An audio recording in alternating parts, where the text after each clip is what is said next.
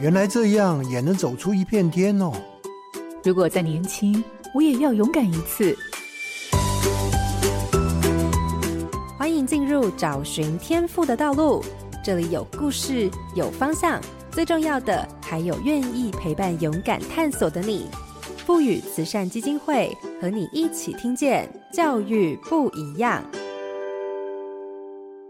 我是蓝伟莹。现在的家长常常发现，小孩班上可能会有一两位特殊需求的学生。面对这样的融合教育环境，我们该培养什么样的心态呢？荧光焦点：特殊教育。特殊教育除了针对资优或身心障碍的学生所安排学习，期待透过常态性的环境，给予每一个孩子平等与关怀的教育。实务上，教育现场面对这样的孩子，的确是需要更多能够掌握不同孩子的特殊需求。例如，专注力不足的孩子，就需要以明确的条列式的方向，让孩子快速的理解。如果孩子们比较好动，那马上进入活动的模式，就容易让孩子收不了心。回到教育的本质，就是希望每个小孩都能够有适合的教育方式，并且透过持续稳定的教学，让孩子在特质上有良好的发展方向。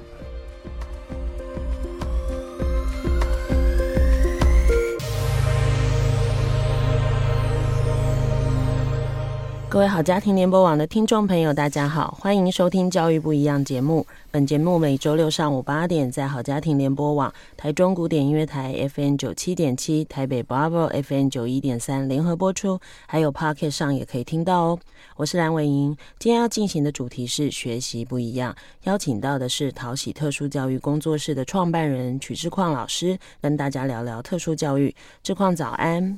伟莹老师早，各位听众朋友大家早。我想，特殊教育是针对一般学生之外的资优或身心障碍学生所进行的课程学习与支持系统。那特殊教育的成功与否，也代表了时代进步的表征，也代表着我们人权关怀的核心，更是保障有不同需要的孩子们在身心健康跟学习权益上的积极作为。我想，今天的节目，我们可以从智鑛创办人的分享中，对于这样的学习有更多的认识。各位听众朋友，千万不要错过这一集的节目哦。其实我跟志矿认识很久，我们去年的节目也有邀请他来谈过自主学习。当然，自主学习其实某个程度上在特殊教育里头其实更多嘛，因为每个孩子其实不太一样，好像也很难用一致性的哈。那所以特别在做特殊教育的这个主题，我又请到了志矿来跟我们谈。我想先就大环境来谈好了。那这些年，其实我到很多学校去啊，就发现特殊学生的比例好像越来越高。对。那有一些人会说啊，因为环境污染啊，大家什么现在都什么都说环境污染，因为环境污染啊，什么什么，所以变成这一代孩子很多。但也有人会说，因为这一代我们比较关心孩子，所以可能很早就会觉得，哎，孩子会不会有状况，要不要去做鉴定？那你怎么看这样的情况？真的这样的人数有增加吗？呃，其实从统计的数据跟在实务工作上，这个比例是真的是持续增加的，而且是蛮明显的。我记得我毕业那一年，我们就讲自闭症的学生好了，那时候全世界统计数据大概是百分之一，但是现在呃，去年我看美国的资料，美国统计是百分之二点三。哦，所以换句话说，十几年下来已经是倍速成长。他只是自闭症特质的学生，那其实其他类，包含我们说在呃学校环境里面最常遇到的，像情绪行为障碍这一类的学生，也是逐年在增加。以前一个班可能一个，现在平均大概两三个，是蛮常见的。嗯，对，会有这样的状况。我自己的观察，其实从两个方面来看啊，第一个就是说，呃，社会大众对这个观念的普及。我觉得大家已经比较知道、比较了解啊，包含卫教、包含教育环境里面对于这些特质的介绍，也让家长更早的知道说，我的孩子有这些状况，我要及早的去关心。那所以社会大众观念的普及，再加上整个教育系统里面诊断跟鉴定工具越来越完整，所以被筛查出来的学生的数量也持续的增加。我觉得这是比较科学的说法了。嗯，对。如果照这样来讲，确实应该说人数确实是增加，但实际上什么原因不确定。可是最大一个原因是因为大家的观念比较知道要去留意这样的事情嘛。是。那人数虽然是增加，表示愿意带孩子鉴定的变多，可是我们也确实在现场听到蛮多老师说，他给家长很多的建议，但家长还是不太愿意带孩子去。他们生怕因为有了这个鉴定的结果，也许有了手册，他就会被标签化。但这些孩子真的会被标签吗？比如说，到底以后长大，人家会不会知道他怎样子？其实很多家长很怕这件事情。我觉得被标签是必然的。嗯，呃，回到伟莹老师刚刚问的数量，其实。没有鉴定的数量应该还更多。那我常跟家长或老师分享一个观念，就是说被标签是必然的。什么意思呢？其实真正的标签并不是特教鉴定，真正的标签其实是这个小孩子的外显的行为，包含他在学习上面的适应，包含他在人际互动上面的一些适应的状况。你说一个小孩每天去学校跟同学打架，甚至是跟 老师有冲突，每天很多次这样的状况发生，他就算没有特教鉴定，他也是很明显的会被标签啊。嗯，哦，所以真正的标签应该是孩子的外显行为跟表现。所以回过头来讲，我觉得特教鉴定的利益是希望能够让有需要得到这些资源的孩子被照顾，倒不是说。啊，要去担心这个标签，因为你担心也逃不掉。就算他没有被鉴定，他还是很明显的一个标签呐。嗯，确实是，因为有时候我在观课啊，或看孩子的互动，嗯，其实那些孩子的特征算是明显的。对啊。然后，而且如果我们今天不协助他，有时候是变成老师上课会。我觉得孩子不是刻意的，可是因为孩子不知道自己的举动可能会干扰到老师做课程进行，所以最后就会变成所有的孩子可能受到影响。那这种标签反而更惨，对啊，因为同学就会觉得他为什么一直打扰，影响更大。对，我之前遇到的有个孩子，因为是这样，后来学校就真的去跟家长谈了很久，帮他鉴定。哎，后来就有助理员在他旁边，嗯，陪了他大概一年之后啊，其实我现在再去没有助理员在旁边的时候，他是可以约束自己的。因为前面有一段时间别人在帮他，对，哎，他慢慢就好了。所以确实，其实某一些服务对孩子来讲，其实是一种支持跟协助哈。嗯、那当然讲到现在，我想不见得每个听众都会知道学校里面我们常见的一些特殊教育的孩子的一些类别嘛。嗯嗯、那你能不能给我们做一下介绍？从特教法的角度来看，特教学生的类别其实最大宗会分成两大类了，一部分叫做身心障碍类。另外一部分就是支付优异类，好，那像身心障碍类，我们在特教法里面分成十三类。那简单跟听众来分享，就是说分类的方式，因为十三类其实很多嘛，我们就不一一讲，但是可以分成隐性障碍跟显性障碍这两大类了。隐性障碍的就是像教育现场里面最常看到自闭症、情绪行为障碍。那情绪行为障碍里面又分成像很常听到的注意力缺陷过动啊。妥瑞症的学生啊，忧郁啊这一类的，另外就是学习障碍，学习上比较有困难的学生，这些都称作叫做隐性障碍的学生。因为隐性障碍就是不跟他相处，不跟他互动，你没有教他，你可能感觉不太出来。嗯，那另外一类叫显性的障碍，像视力不方便，你一看就看得出来。嗯，啊，听力不方便，肢体不方便等等的哈，所以大概会用这样两种来区分。那资优的小孩，其实，在台湾特教法上面分六类，讲最简单就是一般智能优异，就是智商比较高，哦、然后或是学术性向，在某一些学科他表现特别厉害。那也有像艺术才能啊、领导才能等等的表现比较突出的学生，对，嗯、主要会是这样来分类。那如果是这样的话，其实回到学校的类别，刚刚你讲的，因为像我们比较知道的，就是好像蛮多的呃特殊学生是在一般的学校，可是也会有一些是特别给这些孩子的学制，嗯、就是学校大概会有哪一些类？其实最简单的几种，就是第一种就是特教学校嘛，嗯，那特教学校在台湾目前其实就是会收。呃呃，应该说它的障碍类别，它的服务的方式，它会是比较有一个专门的方法，像是视觉障碍，或是听觉障碍的学生，像我们有所谓的听障学校，包含的就是可能是障碍程度比较重的，就是中重度以上障碍程度的学生，也会去安置在特教学校里面。那在我们一般的公立学校里面，其实就是也分成特教班。跟所谓的分散式的资源班，所谓分散式的资源班，就是说这些小孩他绝大多数都还是放在普通班里面学习啊，就是我们所谓的融合教育的方式。但是他因为他的个别需求，他会需要一些额外的或是个人的支持，我们就会抽离出来，或用外加的方式，他可能利用早自习或中午午休的时间去资源班，有特教老师针对他的需求个别的去做一些教育跟训练。主要有这几种安置的类型。嗯，其实蛮常听到大家在讨论融合教育的部分啊，因为前阵子特教法也才又修了嘛。嗯、对，那其实我也看到脸书上蛮多老师会一直的反应是，他们其实没有那么大的余力去照顾班上的特教生。嗯，因为班上可能以现在小学如果是满班，一个班二十八个嘛。那国中大概也是这个数二九，好，我有的甚至到三十，不过大部分二九。那高中就三十几个，嗯，那老师们就会觉得，如果你有几个孩子，而且通常是这样，你只要有一个最近状况不稳，嗯，他大概处理完就对，处理他就处理完，所以你知道这个东西就会变成大家的看法不一，有些会觉得没关系，有些会觉得放在一起，其实老师负荷不了。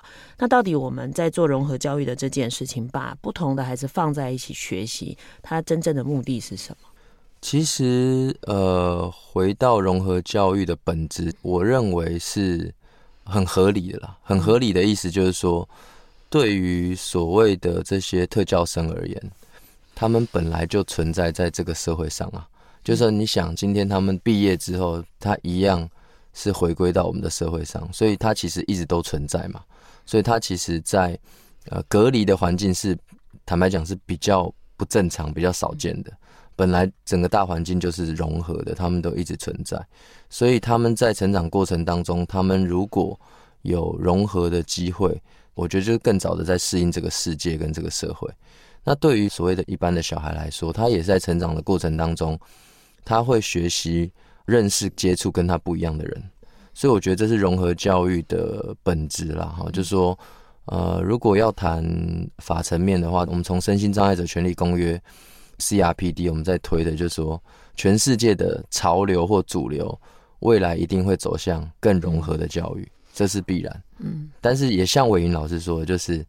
现场的困难跟挑战非常的大，这就是伟莹老师的专业了哈。简单讲一下，就是我觉得从师培的角度就要开始注意了，因为。你说普通班老师他只修特教三学分，或者是他在、嗯、其实不太够，对，或者说每个学期的特教研习，我觉得对专业能力上或是技术上哦，要面对这些学生其实是挑战跟辛苦。那另外一部分，我觉得也是服务模式上要改变，嗯，就是特教的服务模式，只有我前面讲那几类是不够的，嗯，未来我觉得会有更创新的，像是我觉得特教老师要入班，嗯，跟普通班老师应该要协同。嗯，不然如果比例越来越高，那其实一个就很挑战。你说如果有两三个、三四个，那就教室的环境应该要改变。是，其实原来特教的法里面也有说，如果班上有一个特教生，人数可以降。可是实际上，真实情况真的蛮难的哈。像高中各种管道进来，有时候班上人数就变很多。对，哎，我记得我那时候在高中有一年当导师，我的班有一个特教生情障的，哎，我确实就被减了人数，所以我们其他人都三十个人，我是二十八。可是后来升高二以后分班啊，什么不同类组，你就不可能了。对。对所以实际上，虽然有那个相关的规定，可是会因为其他的部分，其实这件事不容易做到哈。对。那当然，我觉得我还是蛮我蛮认同刚刚志旷说的，因为其实学校本来某个程度上就是一个真实社会的缩影嘛。嗯。孩子其实不止在这里要学习，还要学习如何跟人互动，如何去面对各种可能。嗯。其实我自己有个经验，就是我自己女儿小时候，我就让她去上律动课。那比较特别是我那时候问了我一个同事。所以那个律动老师很厉害，很会教。可是呢，他专门教身心障碍孩子。哦。那他就问我说：“你介不介意？”我说：“我不介意啊。”啊，所以我的孩子在上律动的时候。一半的孩子都是特别的，比如说自闭或情障，倒不是那个你刚刚说的显性障碍的，不是，嗯、都是隐性障碍的。但我会觉得那个经验对孩子蛮好的，因为他很小就接触跟他不太一样的人、啊，他会一直注意他们。当然，他也会跟我讨论说，妈妈他们为什么会怎样？因为他慢慢就会开始去注意他们的需求。他就会去帮他把他球捡回来给他，或者是帮他做什么，或者是拉他一起来做事情。同理的能力会更好。对对对，倒是蛮好的，是因为从这么小就这样。后来他进了小学、中学，我就发现他蛮常花时间是帮忙他们班上的特殊学生，因为他觉得就是要帮助他们，他们就是这样，对，比较能够很早就去理解跟意识到。可能这些孩子不是不 OK，可是，在某些反应上，可能跟他自己的模式不太相同。嗯、对，那那当然，回到我们大概能够理解融合教育的重要性。当然，今天没有要讨论老师的困难怎么解决哈。虽然这这是一个大的问题，因为有些理念存在，但是我们需要给现场更多的支持哈。那这就是政策另外要处理的。但我可能更关心的就是孩子们的学习，因为其实看了这些特殊教育的学生的不同的领纲，会发现他们有一些学习的科目其实是不太一样的。嗯，就是除了一般要学的以外，他们有一些要抽离出来去做一些特别的学习。那你能不能帮我们举一些例子？比如说不同的障碍的类别，他可能需要学的是什么？那为什么这些孩子特别需要学习这部分呢？伟莹老师讲到就是特殊需求领域的领纲嘛，里面其实就是针对特教生他们个别的需求去设定的一些学习内容。那比较常听到或在现场常看到的，像是呃，像有些自闭症特质孩子，我们讲他的核心的困难是社会性互动沟通的困难，不止自闭症哈，包含情绪行为障碍的小孩，他在跟人际互动上也会有很多的冲突嘛。所以社会技巧领域就是专门针对自我认识、人际互动，还有在不同环境的一些行为表现。那在对于学习上比较有困难的，我们也有学习策略的领域。整门课就是在教怎么学习啊，学习的技巧，包含做笔记啊，包含专注啊，包含记忆啊，就是针对他们学习的一些技巧跟策略去进行训练。如果像是生活能力没有这么好的学生，我们也有一个领域叫做生活管理。讲最简单的，教室的环境，你自己的抽屉，你自己的书包，包含你的时间的管理，工作程序的一些练习，这也会针对他们去做训练。那对于如果是显性障碍的，啊，像视障的学生，有一个领域叫做定向与行动，嗯，就是他在不同的空间能够顺利的移动，这个也是需要进行训练的。所以针对他们不同的需求，在特需领域里面，我们会觉得开设这些课程去训练他们。我记得我们以前在看那个特需领纲的时候很好玩，就是有的老师就会说：“嗯，这看一看，我的每个学生好像都需要。”因为像你讲社交技巧，对，现在很多孩子真的家里可能独生，然后回家其实比如说小家庭啊，那父母也忙，互动少，对，互动少的，所以老师们就普遍觉得这社交技巧应该所有人都要上吧，全部带出去好了，或者是你刚刚说的学习的方法。现在孩子比较会是可能老师帮他整理好，或安亲班帮他都整理好，那你就把东西记起来。结果他自己其实真的没有所谓的摘要、做笔记或这些东西的能力，嗯嗯、所以其实长时间下来，他那个能力也会弱到他其实好像需要被训练。对，所以其实像这个东西啊，我也在想的就是说。比如说社会技巧好了，可是坦白讲，他一定是提供。像我自己以前班上可能有自闭症的孩子，对，他就可能会被我们特教老师判断设定或者，哎，你应该要做社会技巧。嗯、那我好奇，就是因为我们一般人听到的社会技巧，可能跟那些孩子需要的社会技巧其实不太相同吧？比如说自闭症的孩子，他到底在社会技巧上，他需要学什么，而且让他感知到什么？我认同伟云老师讲了，就是说，其实以现在我对整个教育环境学生的观察。绝大多数的学生应该都有一样的需求，所以我对特教的看法一直都觉得是，它就是一个更精准的教育。那训练的方式也回到刚刚伟云老师讲的，会有一点点不同。训练的方式跟关注的点会不太一样，因为举像自闭症特质的小孩来说，他其实核心的障碍就是他可能很固着嘛，缺乏弹性。那他的所谓的缺乏弹性，可能会比一般人的缺乏弹性更强烈。那他在跟人互动上面的时候，就很有可能会卡在自己的固着，没有办法突破。所以在社会技巧领域，如果我们在进行自闭症孩子的训练，我们就是回到他核心的障碍特质去思考。例如说，他如果是很固着的，我怎么样训练能够拉大他的弹性？例如说，他跟别人讲话，他就有一个固定的模式，但这个模式可能不会是一般社交情境里面每个人都是一样的啊，因为。每个人的互动方式不一样，那他如果只有这个方式，然后他又没有办法变通，那他就会卡住。嗯、那我们就会针对弹性的方式去训练他。再来就是说，自闭症特质小孩他的同理的能力比较差了。同理就是他对于别人的意图、想法跟感受的理解能力没有这么好，他会需要被训练。所以我们在社会技巧里面，我们就会特别加强这些能力的培养。举例来说，很基础的社会技巧训练可能会从观察这个互动对象开始，例如说。我的学生可能他经过训练的，而没有训练完成的，就会出现一种很好玩的状况，就是他会观察你的表情，嗯，然后他会试着用表情来判断你的感受跟情绪，但是人其实没有那么简单嘛，嗯，你的表情是可以控制的，所以如果是他只在很初阶的阶段，他学到我要用表情去判断人的情绪的时候，他就会误判，嗯，所以他就会问你说：“老师，你今天是心情不好吗？为什么你一直皱眉头？” 其实没有，我只是在瞧我的眼睛而已，有没有心情不好？所以就会有很多有趣的事情发生。所以回到这个能力的训练，真的是会针对这些小孩的个别需要去设计啊。嗯，对。不过身边的人如果贴心一点，应该是你知道这个孩子有这个特质，你要让他更容易 读懂你啦。其实他读不懂你，他也会焦虑。对，直接一点让他理解，就直接告诉他也可以。嗯，对，我觉得确实是这样。不过这个真的是一般。我有时候真的觉得跟特殊孩子在相处的时候，反而回到越单纯的方式。嗯，我觉得越单纯的方式就是我们怎么想，或者我怎么看，我就让他知道。因为我觉得，嗯，应该这样说好吗？一般人 用一般人好像做的区别，好，好像很多事会让你猜。可是事实上，跟这类的孩子相处的时候，你好像不应该把注意力放在这，因为他也猜不到啊。他很直接啊，他猜不到你，然后他有什么需要，他是直接表示的。是啊，所以反而你更清楚你要怎么跟他互动。对，甚至你其实他快要不开心或生气，你都是看得到症状的哈。所以在他们这一类的学习上，就不同于我们一般的孩子，他可能需要的就不单只是学科上的学习，他可能需要的是更多能够帮助他能够未来适应社会生活。或者是开展他自己人生的时候更需要的部分。这边我其实延续着刚刚我们在谈的啊，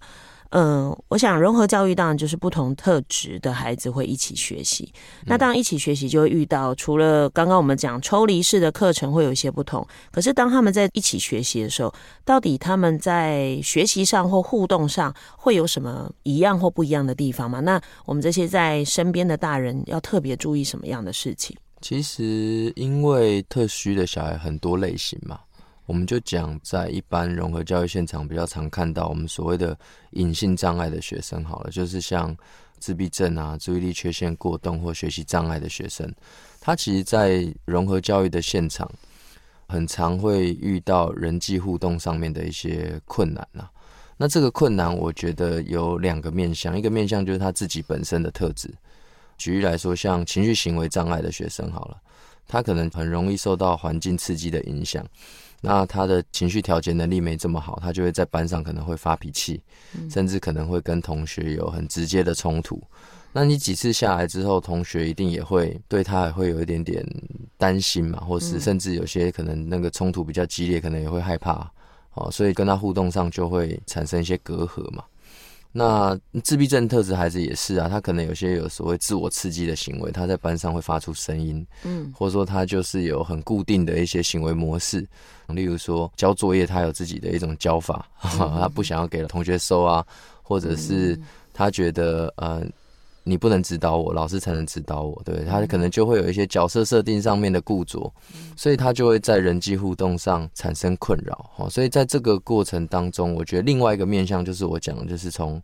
团体的环境来看，一个团体里面，一个班级里面有这样特质的学生，其他人到底理不理解这样的特质，其实也是很实际影响到。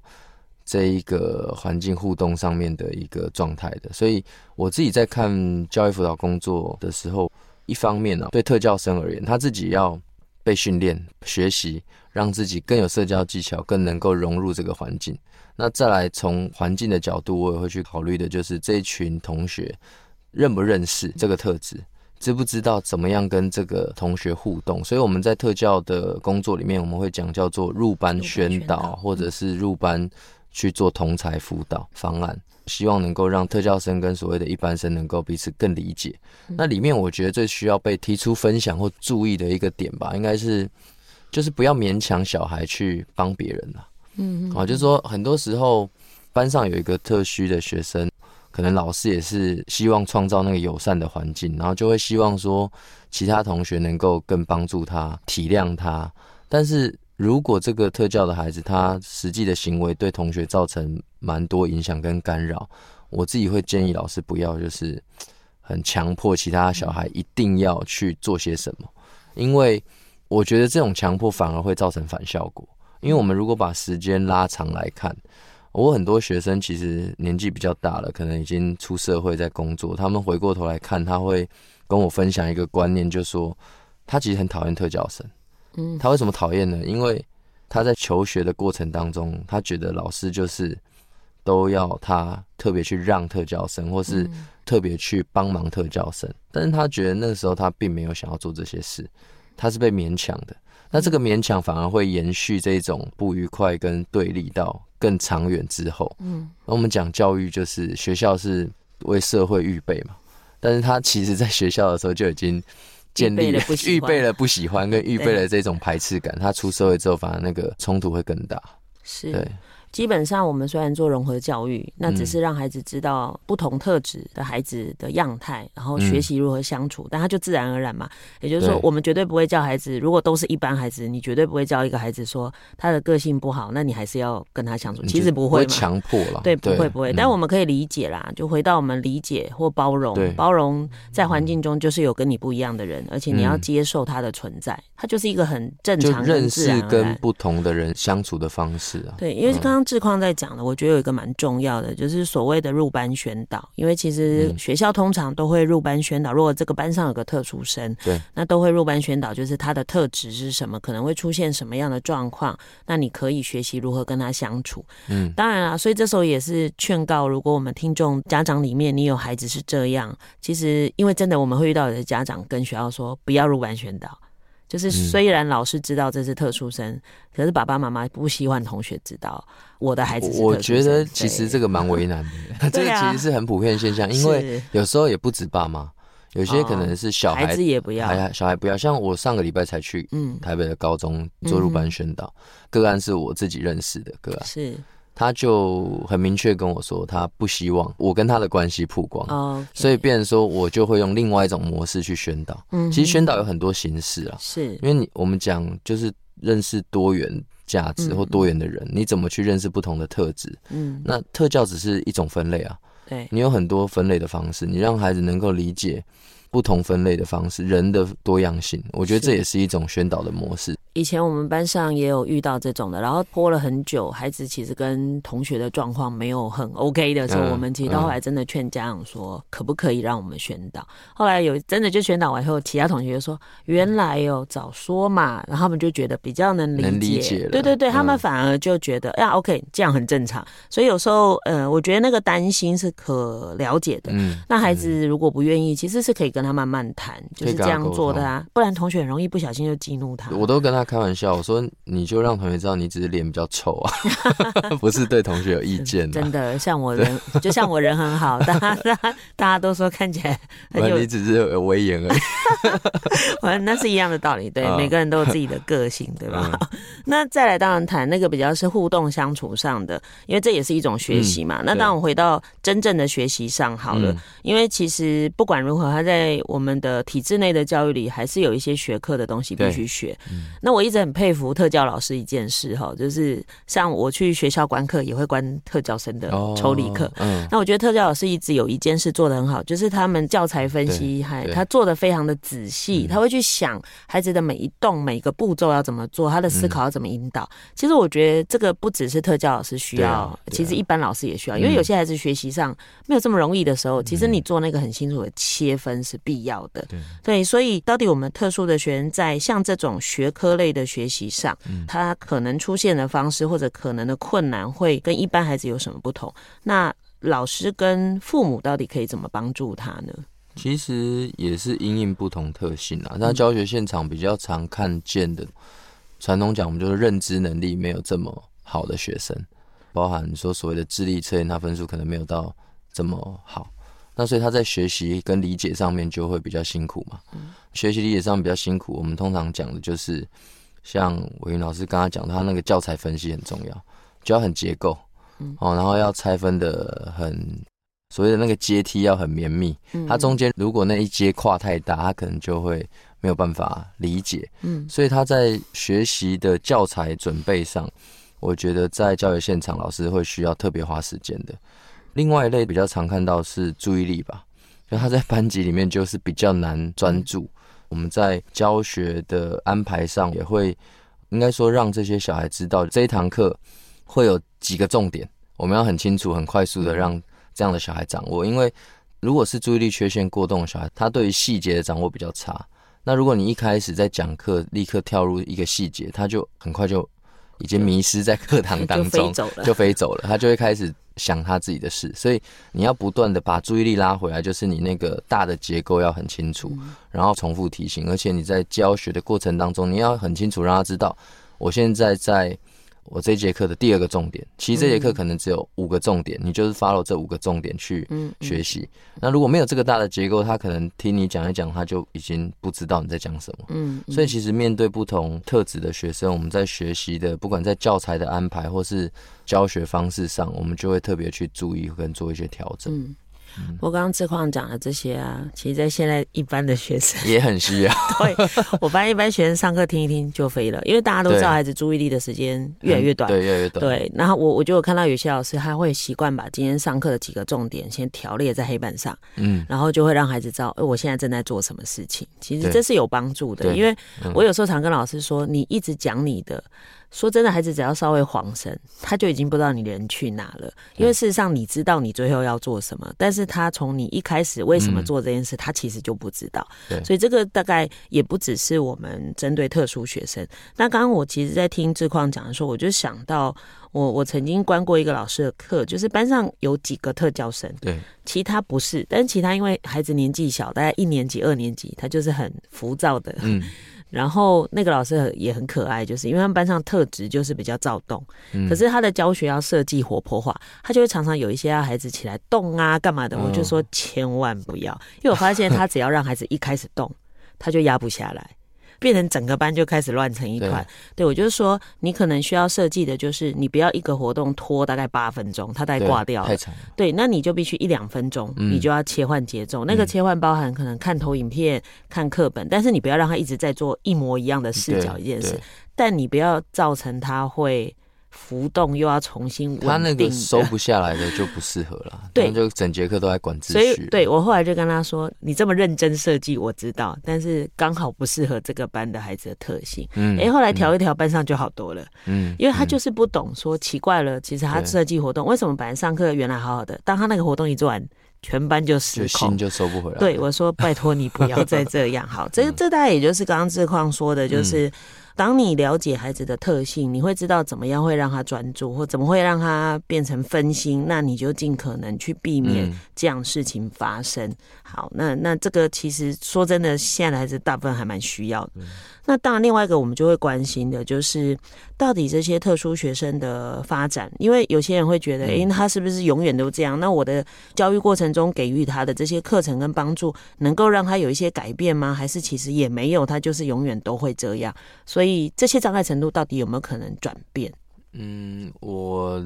相信就是训练，然后教育、训练、辅导，甚至医疗这些专业的介入，对这一群孩子是绝对有帮助的。哦，但是我们为什么长期看下来，很多时候他的变化，或者是不一定有变好，反而更差，或是问题更多？我觉得有几个比较关键的原因啊。第一个就是说，这些训练的原则越早开始越好，而且要稳定持续，不是那一种我一次做很多。然后他就解决了这个问题或这样的状况，他其实是伴随他一辈子的特质，特质本身不会改变。好，那我们教育、辅导、训练或者是医疗，我们在做的努力是，怎么样让这群小孩的能力可以提高，能力提高、能力提升以外，同时我们要发展适合他的策略，去帮助他因应他的学习跟生活。所以本质没有改变，但是如果你有策略，你有方法。其实你可以发展出适合这群小孩的一些生活的方式，嗯跟能力，这个就会让他生活的困扰会降低。但是其实很多家长，应该说人的耐力好像都没有那么久，或者说都会觉得说我有做啦，但是我们自己长期看下来，因为我的学生是从幼儿园一直到成年嘛，我每个年龄段的学生我都有，所以我长期看下来的心得就是，他们就是每一个时期在不同环境，他们会面对到不同的问题。然后他们内在也会产生不同的变化。你从小时候到青春期到成年，就是他自己内在的变化，环境也在变化。那他所需要的策略跟方法，跟能力都是不一样的。那我们怎么会寄望他在幼儿园学到的东西，或者小学学到的东西，他可以应付或面对他大学所需要的？嗯，好，所以很多家长其实在这个过程当中，他就没有持续。嗯，好，那我觉得也不是说他要接受很多很多的训练，我觉得是。每一个时期，他应该稳定的跟专业人员合作，让他能够稳定的去接受训练。专业人员也包含学校老师哦，嗯，好，就是他跟学校老师合作，特教老师合作，让他的小孩能够稳定的被呃训练。我觉得这是第一个很重要的关键。那你说长时间来看，绝对都会改变。改变的点不是特质改变，是外显的能力，他的策略，他生活的模式。可以因应他的特质去做改变，我认为这就是一种进步嘛，因为我们每个人都有自己不同与生俱来的一些特质嘛，我们也会慢慢发展出适合我们自己的一些生活模式。那对于特教生来说也是一样的。哦，那那伟英老师刚刚问到说，那障碍程度有没有可能从可能中度训练变成轻度？有可能啊，从医疗鉴定的角度，它就只是一个。症状的强，症状的强弱。那如果你的策略跟能力提升，你的症状显现相对就会降低。嗯，所以这个我们在临床上也会看到。但是对我来讲，那个程度其实是一个很抽象的概念呢。我自己在第一线在做教育辅导工作，我比较不会去考虑这一点。我就是希望他能够。适应他的生活，跟能够拥有他所需要的能力。嗯，那这个也牵涉到，如果要讲更广，也可以牵涉到他的家庭环境啊。我们有些学生，他可能根本一辈子他不用上班，嗯，对不对？他有很好的照顾，他有很好的家庭资源的条件，可以提供他的生活所需。那他需要的能力，可能就跟其他嗯不同家庭背景的小孩就又不一样了。所以，其实我觉得这个回到我觉得这个题目，我觉得就是训练绝对有帮助，是，但就是稳定。均衡、持续，然后持续，嗯，对，对，持续真的蛮重要的，因为其实不要说特殊孩子，我们一般孩子也是啊。你说，哎，他怎么怎样怎样？因为每个年纪真的不是他在成长过程，连他互动的人也都在成长中，嗯，所以那个每一个阶段挑战其实不太一样。但父母有时候就像你讲，如果他今天。觉得，哎，这个你不是就知道吗？你为什么到这个年纪还会在烦恼这种事情？可是其实每个年纪本来就会有不同的烦恼，可是你就必须持续的去聆听跟了解他的需求。那确实，你说会不会好转？我自己之前在一个实验学校协助他们，然后是公立的，他们很可爱，就是有一个智能障碍中度的孩子去念，然后一年后鉴定变轻度。那为什么？因为 其实你没有放弃他嘛，你上课还是让他参与学习，你会不断的让他表达，让他有机会跟别人互动。因为有些时候我们遇到某些障碍类别，老师会觉得那他就这样就放着，或父母也就说那就算了，反正他就是快乐长大就好了。可是学校老师可能因为你念实验学校嘛，你要做很多专题或其他事情，哎，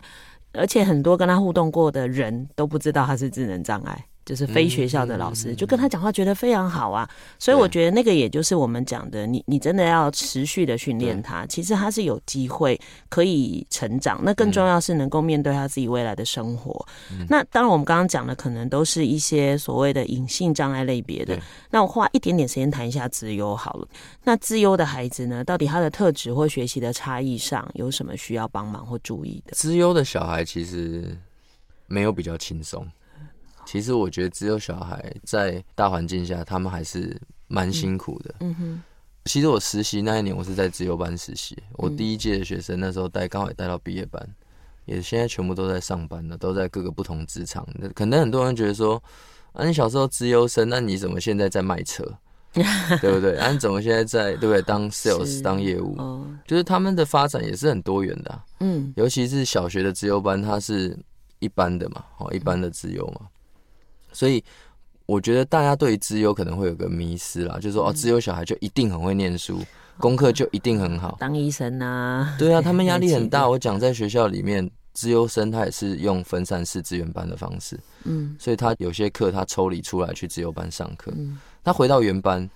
他可能有些课没上，他作业没有很完整，嗯、老师就会说，有有些听过资优生跟我说，老师就说你那个资优生怎么连作业都没有办法写好？嗯、那我觉得这个标签对他们来说心理压力是非常重非常大。那其他同学也会觉得说，哦，你也比较聪明哦，你就资优生，嗯、然后资优生又不是样样都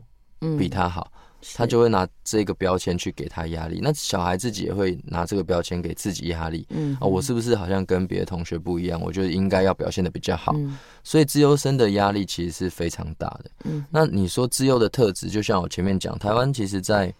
资优的分类有六类嘛，比较常见的就是一般智能优异啦，跟所谓学术性向优异。哦，学术性向优异就可能例如说数理或是语文类的资优，所以其实我们要对资优有一个更多元的认识。它不一定是样样好，嗯，哦，它也不一定是就一定比较会考试，嗯哼，哦，那它其实，在学生的特质里面，我们从研究上会看到，其实很多资优生都是高度敏感的、过度激动的特质。过度激动特质就是他对环境的觉察能力是比较敏锐，然后对于人啊，对于情感啊，所以很多自由生在压力调节能力没有建立好的情况下，也很容易忧郁。甚至说包含有一些比较激烈的那种行为会出现，所以我觉得就是用更平常心来看待资优这件事情。是，所以如果大家有兴趣，可以去看我们资优的那个特殊需求的领纲，第一个课叫情谊发展。没错，没错。哎，其实特别需要的就是孩子能不能够理解自己，或者跟外在互动，包含理解为什么别人这样看他，嗯，哎，然后包含他自己怎么去调试自己哈，然后领导力的培养，还有怎么去把他的专长放在比如说研究上啊，怎么做？确实，其实他就是一个某种特质的孩子，对，他也会有别人人生会遇到的烦恼，对，哎，他并不是一个圣人哈，所以这个就变成我们在陪伴这样的孩子的时候，在语言的使用上就要特别的小心，嗯，因为如果他真的是高敏感的，可能你一个无心的话，他就会往心里去了哈，所以这个大家就会变成还是要留意到，他是那个年纪，他就是那个年纪的孩子，他只是某个学科特别厉害或某个部分厉害。而且我觉得我们台湾应该说我自己接触到了，我觉得大环境会就是有人会把绩优也当资优。啊，那绩优算不算资优呢？其实也有很多的讨论，是就是很努力，很努力，然后他表现都可以很好，嗯、这算不算？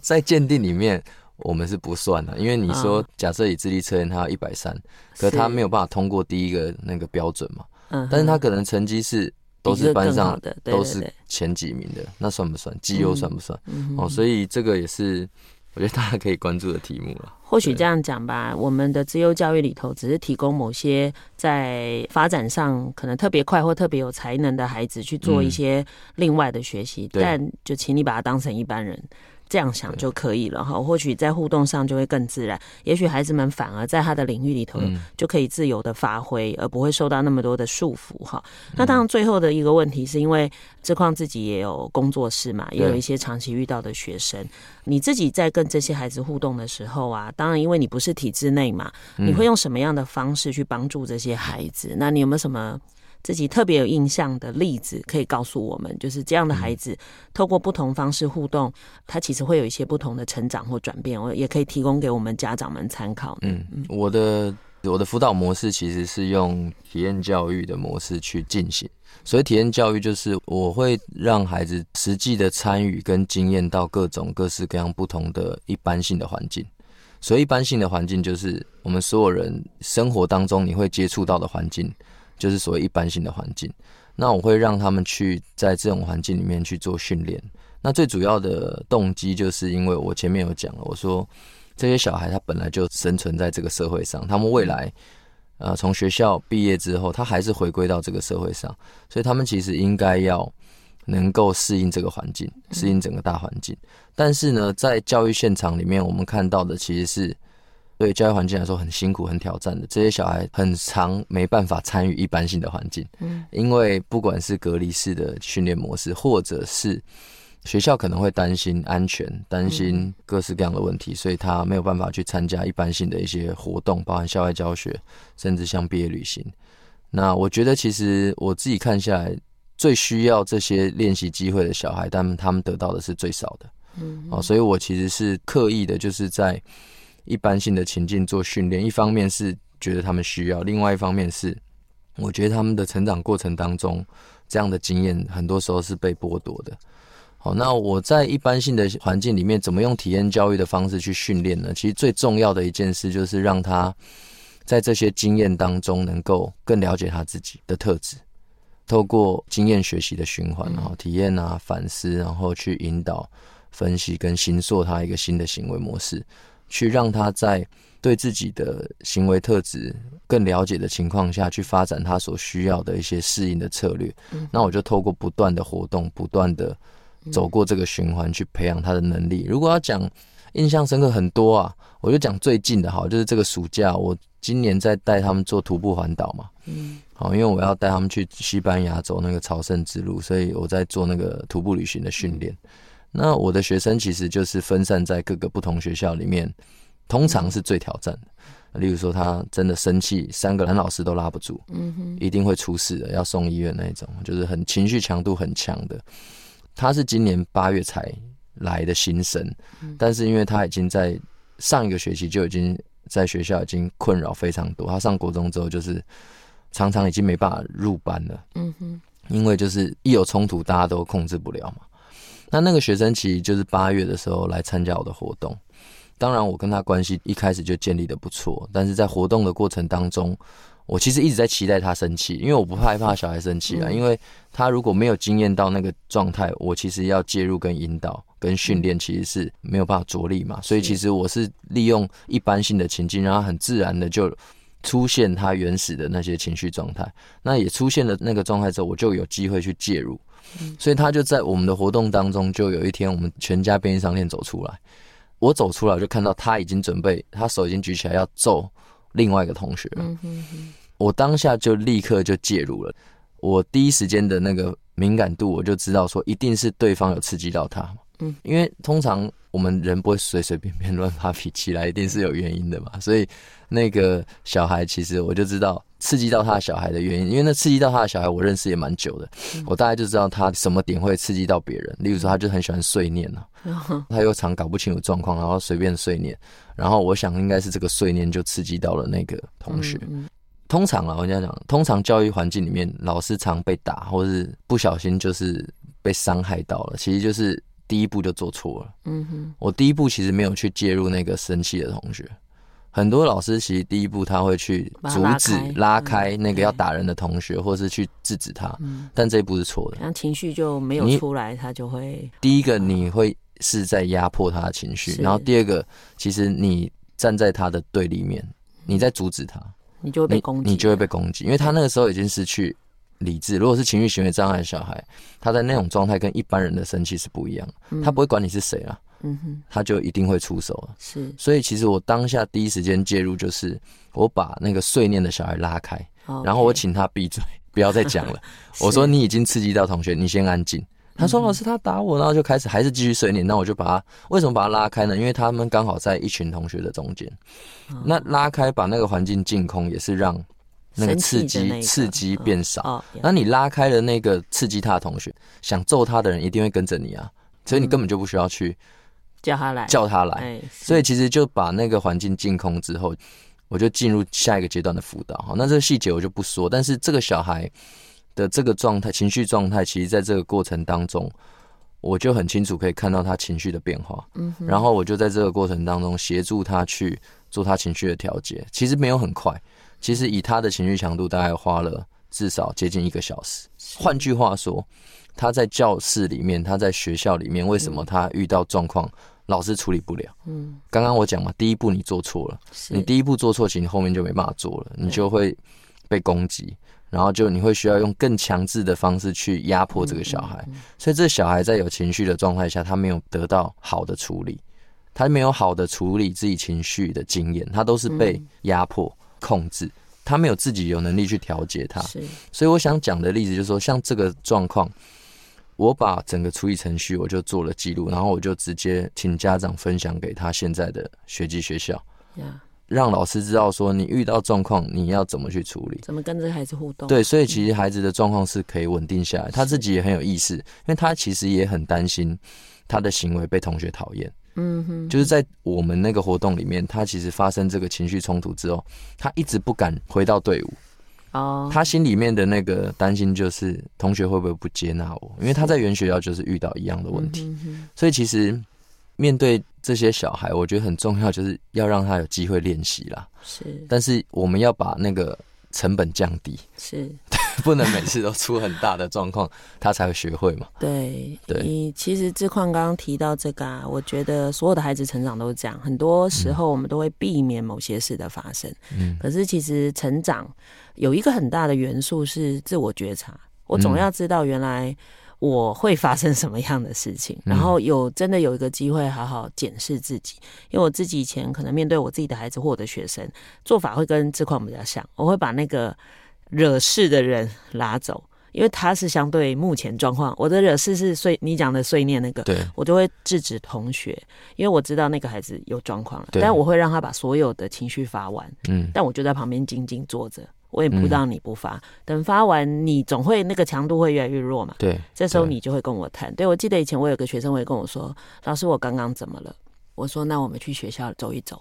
嗯，我们就去绕校园。他就会开始谈这样，他就说他也不喜欢自己这样。对啊，对，没有人喜欢生气啊。对，其实我觉得那个当下就是突然爆上来，其实到后来回过神，他自己会知道，嗯。糟糕了，对。对，然后他又也不知道怎么给自己台阶下，对。对，所以其实老师们有时候反而要避免的不是那个当下，对，而是那个长久之后，孩子如何能够继续跟其他人的相处哈。嗯。嗯、那当然，我想今天节目的时间很有限哈，也希望今天志宽说的这些能够让大家对于我们身边不要说特殊的孩子啦，我觉得有不同个性的孩子的互动都有多一点的理解，还有更帮助孩子能够在成长的过程中可以了解自己的特质，然后。慢慢能够跟他人形成一个比较好的互动方式，其实更重要的是跟自己形成一个比较好的互动方式。其实有时候更多的是他们可能不知道怎么跟自己相处了哈。那我想今天很谢谢志宽带来这么丰富的分享，希望听众朋友跟我一样，又对我们的特殊教育的孩子们有更多的认识。